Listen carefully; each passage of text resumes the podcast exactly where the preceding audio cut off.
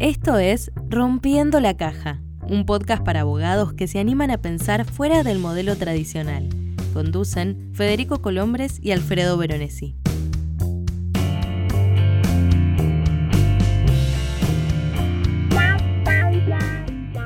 Hola, esto es Rompiendo la Caja. Mi nombre es Alfredo Veronesi y comparto la conducción de este podcast con Federico Colombres. Hola Fede, ¿cómo estás?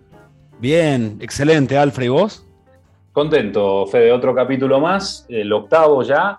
Eh, y contame un poco, ¿de qué vamos a hablar hoy? Bueno, Alfred, veníamos un poco diciendo, eh, tratando de cambiar esta postura, esta, esta forma cultural del abogado de que espera en su estudio a que el mercado venga a tocarle la puerta, ¿no? Por aquello de que no nos gusta el marketing, divulgar, este, estamos acostumbrados a esperar. Bueno, a través del podcast venimos hablando en los capítulos anteriores de lo que es de cambiar este paradigma, de salir al mercado a comunicar lo que hacemos, a dar una propuesta de valor superadora. Hablamos en los capítulos anteriores de estrategia, de cómo llevar esta propuesta al mercado. Y este capítulo es una vuelta de tuerca eh, para ese fin. Vamos a hablar de OKR, que es un método para planificar objetivos ¿sí? y buscar métricas concretas para verificar su cumplimiento. Un método muy interesante, muy sencillo y, y para eso lo tenemos a Tomás Pando, que además de, ser un profesional muy experimentado y tener muchos, unos antecedentes fabulosos, es fundador de PAES, aquella mítica compañía de, que decidieron recrear las, las alpargatas y ponerlas en el mundo. ¿no? Y además hoy Tomás lidera Master que es una academia muy eh, de capacitación e información, muy focalizada en OKR y en otros temas de management, pero muy apoyado sobre el concepto de educación como entrenamiento. ¿sí? Concepto un poco eh, disruptivo de educación. Eh, y desde ese lugar, Tomás nos viene a hablar y, a traernos este concepto de OKR y a proponernos incorporarlo en el mundo de los abogados, Alfred. Perfecto, Fede. Escuchamos la entrevista entonces. Rompiendo la caja.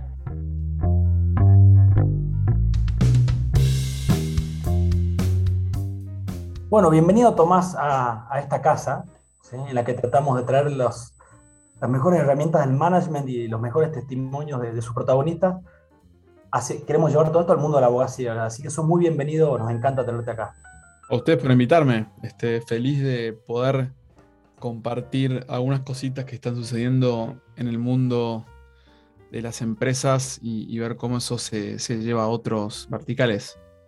Genial, Tommy. Y bueno, para arrancar me gustaría, un poco para los que no están familiarizados con, con este tema. Me gustaría si nos podés contar este, un poco de qué es el método OKR y de dónde viene. Bueno, eh, la, historia es muy larga, de hecho eh, hay un libro entero, se lo recomiendo a cualquiera interesado en, aprender a definir objetivos y alcanzar resultados, se llama Mide lo que importa. El autor del libro es uno de los inversores eh, en Silicon Valley, Estados Unidos, más importantes. Digo más importantes porque, bueno, fueron de los primeros que apostaron por, por Google cuando eran solo dos niños ingenieros. Este, el resto ya, ya, es historia conocida. Pero OKRs em, viene tal vez de 20 o 30 años eh, anterior a la historia de Google.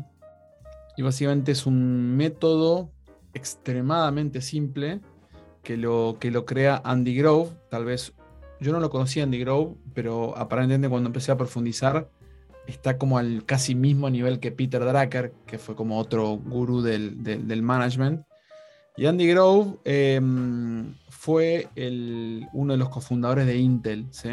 y fue su CEO y presidente durante muchos, muchos años. Em, recordemos que Intel fue, una, fue tal vez una de las empresas pioneras de Silicon Valley y es donde un poco también la razón por la cual se genera todo, este ecosistema.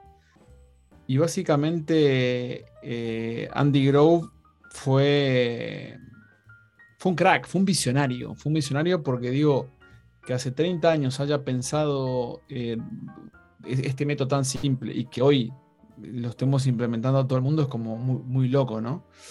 Y, para mí lo, lo, mejor que tiene este método de vuelta es su simpleza Em, y creo que hoy hace mucho sentido porque justamente es un sistema que se basa en la autonomía, en la responsabilidad de cada persona, que cada persona pueda definir sus propios objetivos. Y estamos en un mundo hoy donde ya no es robotizado, ya no es, ya no es eh, la, fábrica donde uno, tiene que, donde uno tiene que recibir una orden y ejecutarla. Todos queremos de alguna manera ser parte de una organización y que, y que la voz y el voto de cada uno se tenga en cuenta. Entonces, este es un método justamente que hace que todos sean parte de, una misma misión. Buenísimo, súper interesante. De, modo que esto es una metodología que integra toda la, organización y permite a todos, del más chico hasta el más grande, del último eslabón, integrarse en el propósito, ¿no? Súper interesante. ¿Y qué significa OKR, digamos? Si vos tuvieras que explicarme en dos palabras este método que, que es tan sencillo, ¿no? Bueno, antes de explicártelo en dos palabras, veamos qué significa el, anacrónico. OKR significa Objectives and Key Results, objetivos y resultados clave. Y básicamente eh, la idea es em, dividir a un objetivo en, digamos, en segmentarlo en tres categorías. Objetivo es lo que uno quiere alcanzar, lo que uno quiere lograr. ¿sí? Eh, resultados claves cómo lo voy a medir, o sea, cuáles son los resultados que tienen que alcanzarse para que yo esté alcance mi objetivo. Y, luego están las iniciativas, todas las tareas que yo tengo que realizar para alcanzar esos resultados que me lleven a la, a, la, al, logro del objetivo, ¿no? Es eso, es em, objetivo, ¿qué quiero lograr? Quiero mejorar mis ventas, quiero ser Mm, quiero lanzar mi blog de forma exitosa.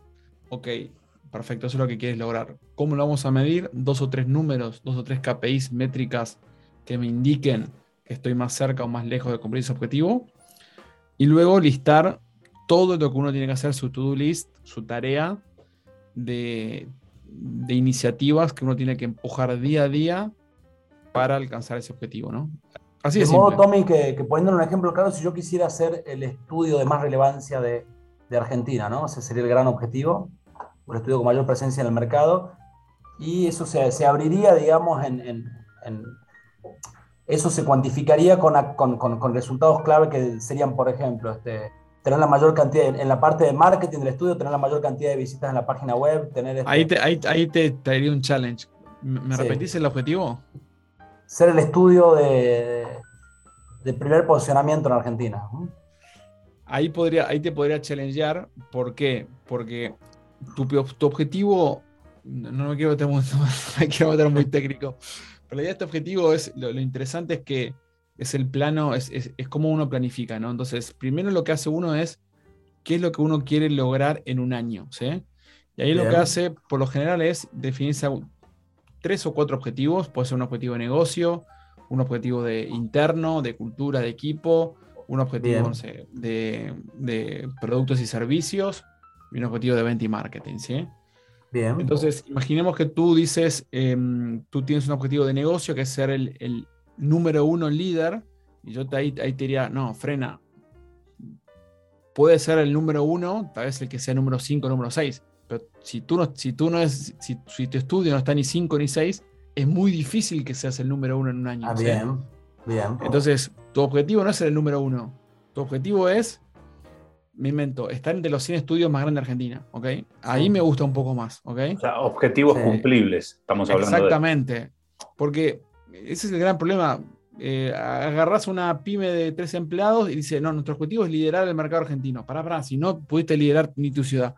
Entonces, entonces el método te va, te va como, te va ordenando, te va ordenando, eso es fundamental.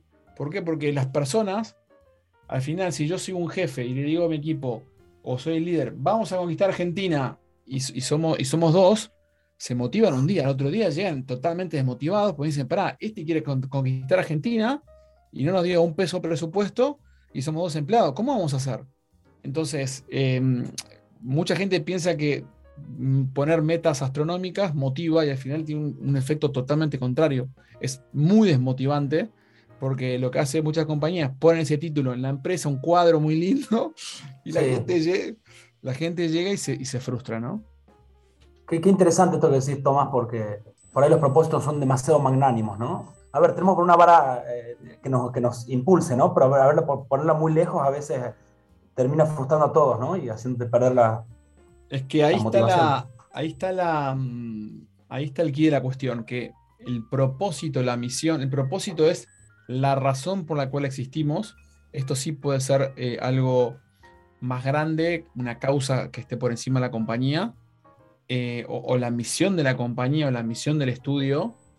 Pero luego una cosa es muy distinta, es llevar eso a objetivos de negocio y a objetivos de organización. Em, entonces hay que separarlos. Lo bueno de OKR es que justamente intenta partir, eh, definir estos objetivos a partir de un propósito o una misión.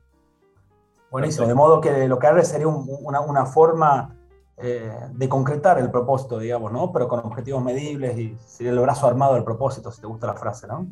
Exactamente, exactamente. ¿Hay algún método para trazar el objetivo? Sí hay un método. Em, el método sería de una. Sí, por supuesto que un método. El método sería de la siguiente manera: es primero definimos el largo plazo, que es propósito y misión, o visión, depende. La, terminología, cada uno tiene la suya. Luego, el proceso sería: ok, este es el largo plazo. Ok, ¿cuáles son las. Em, em, las em, líneas estratégicas que tiene este, esta, organización de acá un año. ¿no? Entonces hay como una especie de, llamémosle, de brainstorming. Tenemos que conseguir más clientes, tenemos que mejorar la calidad de los abogados, tenemos que, y bueno, listas, ¿ok? Es una lista un poco al aire de estos ejes estratégicos. De estos ejes estratégicos, luego tú tienes que, ok, vamos a elegir cinco como, como mucho, ¿ok? Como máximo. Y una una vez que tú los tienes estos cinco, ahí comienza el proceso de definición de objetivos. Ok, dijimos que, tenemos que, dijimos que había que mejorar las ventas. Ok, ok. ¿Cuánto eh, podemos vender de acá a un año? Eh, tanto, ah, objetivo, duplicar las ventas. Ok. Y ahí comienza de alguna manera eh, el, proceso, ¿no? Y una vez que tú dices, bueno, el objetivo es duplicar la venta, KR1, pasar de 100 a 200, pasar de 10 clientes a 15 y aumentar el precio, nuestro precio de hora de 100 a 120. Entonces ahí vas poniendo las, las métricas que te van a ayudar a ti a, estar más cerca, a cumplir ese objetivo, ¿no? Un poco el, propósito nuestro en, este podcast es dejar herramientas eh, claras como para que se puedan poner en práctica. Si tuvieras que hablarle directamente a alguno de los oyentes que quiera empezar en el, a utilizar el método, ¿qué le dirías? Buena pregunta. Em, primero. Además, eh, Tomás, de, hacer un curso, a, ver, acá, además de hacer un curso con Tomás Pando en Master Me eh, no, no, más de eso, pero el, primer punto de partida, em, eh, digamos, en YouTube hay un montón de contenido muy, muy valioso de, charlas y, y, videos, inclusive hay algunos videos nuestros donde contamos justamente un poco más de la, metodología.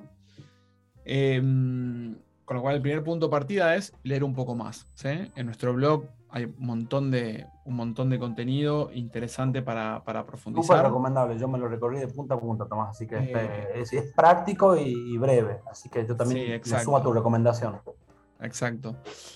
Em, con lo cual, para mí, a ver, para mí como el, el, el aprendizaje tiene tres fases. La fase de descubrimiento, la fase aprender y, la fase como, bueno, implementar, ¿no?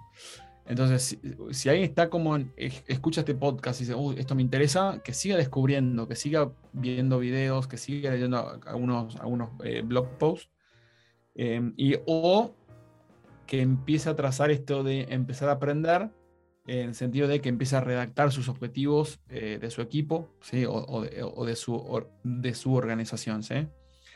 Si quiere dar como un paso en adelante, si dice, ah, esto realmente me puede cambiar a mí o a mi equipo, eh, ahí sí, lo, ahí sí lo, lo, podría llegar a invitar a, a, Master Me Up, que es, un, que es un concepto distinto de aprendizaje, justamente aprendizaje colaborativo y entre pares donde justamente este método, como un montón de cosas en el mundo de los negocios y management, para nosotros la única manera de aprender es haciendo, y justamente creamos experiencia de aprendizaje donde, en este caso con OKRs, los acompañamos para que pueda implementarlo en su equipo, ¿no?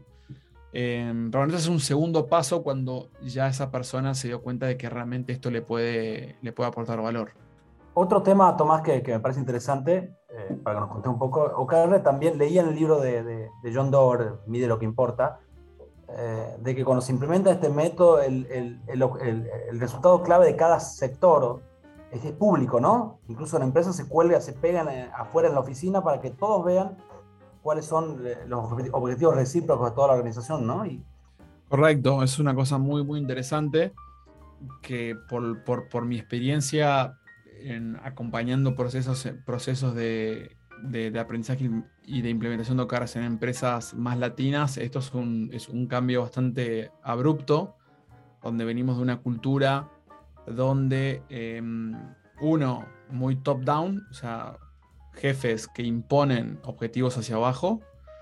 Eh, y segundo, con objetivos totalmente eh, privados, donde nadie sabe qué está haciendo el otro equipo, donde nadie sabe qué hace el equipo directivo o, quienes siguen abajo. ¿no? Entonces, esto justo es un, método súper transversal para romper los hilos, o sea, para romper de que nadie trabaje en su propio objetivo y justamente para, para alinear y, mucho más en los tiempos que vivimos de, trabajo remoto y donde empiezan a ver como equipos que ya no están en un, mismo lugar físico, saber en cuáles son los objetivos de otra área, de otro departamento, es fundamental. Este, fundamental para, saber en, qué hoja está cada uno, ¿no? Perfecto. Y, los tiempos, Tomás, esto, eh, esto se revisa. ¿Con qué periodicidad el equipo revisa los objetivos? Es un método ágil este, ¿no? Sí, por supuesto. Para mí es, dijiste una palabra fundamental que es ágil. Venimos de un, venimos de un, de métodos totalmente fijos donde, no sé, uno define un objetivo en un presupuesto, lo pone en un Excel y, allá vamos. Y creo que el mundo nos, nos, demostró, y más que nada con todo esto del COVID, que esto es totalmente flexible y, hay que adaptarse muy rápido a los cambios. Con lo cual es un método que lleva parte del objetivo anual en objetivos trimestrales. O sea, ya cada equipo tiene un objetivo por trimestre. Y luego la revisión es, mm, depende de cada uno. Hay equipos que lo hacen de forma semanal eh, y hay equipos que lo hacen de forma quincenal o mensual, ¿no? equipos pequeños, yo estoy, de hecho, más terminado es un equipo este, muy pequeño nosotros lo hacemos con un carácter revisión, un carácter mensual. Genial. Entonces, bueno, Tomás, por lo que nos contás, estamos listos para llevar esto a un estudio jurídico. ¿Cómo la ves? Yo la veo, a ver, para mí, lo, comentábamos en, otra conversación, esto es un método que aplica a una empresa familiar, a una industria, a una empresa de servicio, al Estado mismo, eh, a un estudio contable, eh, a un estudio de abogacía. Cualquier organización que maneje personas y recursos, al final necesita eh, apalancarse en un sistema de gestión, un sistema de gestión que, los haga más eficientes, que los haga hacer, lanzar mejores productos, mejores servicios, etc. Y eso aplica, te diría que a cualquier organización del mundo. De hecho, si tú leíste el libro, hay muchísimos casos de ONGs. Al final, una, una, una ONG no, no persigue un, rédito económico, pero sí persigue un rédito social o, también este, objetivos financieros, por supuesto. Y, hoy las mejores ONGs del mundo usan OKRs. Así que em, no sería una excusa para un estudio eh, de abogados no, querer implementarlo. Perfecto, Tomás. Como para ir cerrando, eh, el que quiera contactarse con vos, ¿cómo puede hacer? LinkedIn, eh, Tomás Pando, Twitter, arroba Tomás Pando, eh, o tengo, escribo un blog eh, que, hablo un poco sobre emprendimientos y management, que son los temas que me divierten, de forma semanal, tomaspando.com y ahí los espero. Perfecto, bárbaro. Eh, con esto cerramos entonces, Fede. Por supuesto, lleno de curiosidad, me voy a leer, me, voy a meter en, el blog de, de Tomás el fin de semana, a profundizar un poco. Bueno, esperemos que varios lo hagan. Eh, nada más que agradecerte, Tomás, y seguiremos en contacto. Perfecto, Alfredo, Federico, que tengan buen fin de semana. Gracias. Rompiendo la caja.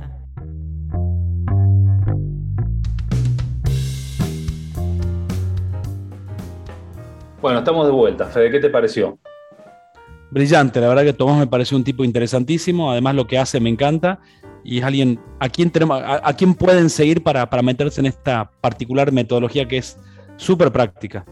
Bueno, nos encantaría recibir algún comentario respecto a esto y si, especialmente si alguien se sube a, la utilización de la herramienta. Eh, estamos terminando, Fede. Eh, Qué lástima, Alfred, pero bueno, siempre pensando en el próximo capítulo, así que... ¿Podés adelantar algo? Un poquito. Mm. El próximo capítulo tenemos una figura muy interesante y dado que venimos hablando de, también de marketing, vamos a empezar a recorrer el camino de las redes. Y en el próximo capítulo vamos a arrancar con la red por antonomasia de los abogados, LinkedIn. Y tenemos una persona muy especial que prefiero, no, prefiero guardármela. Perfecto, bárbaro. Quedamos así entonces. Nos vemos en la próxima. A romper la caja. Nos vemos. Escribinos a info.aunoabogados.com.ar.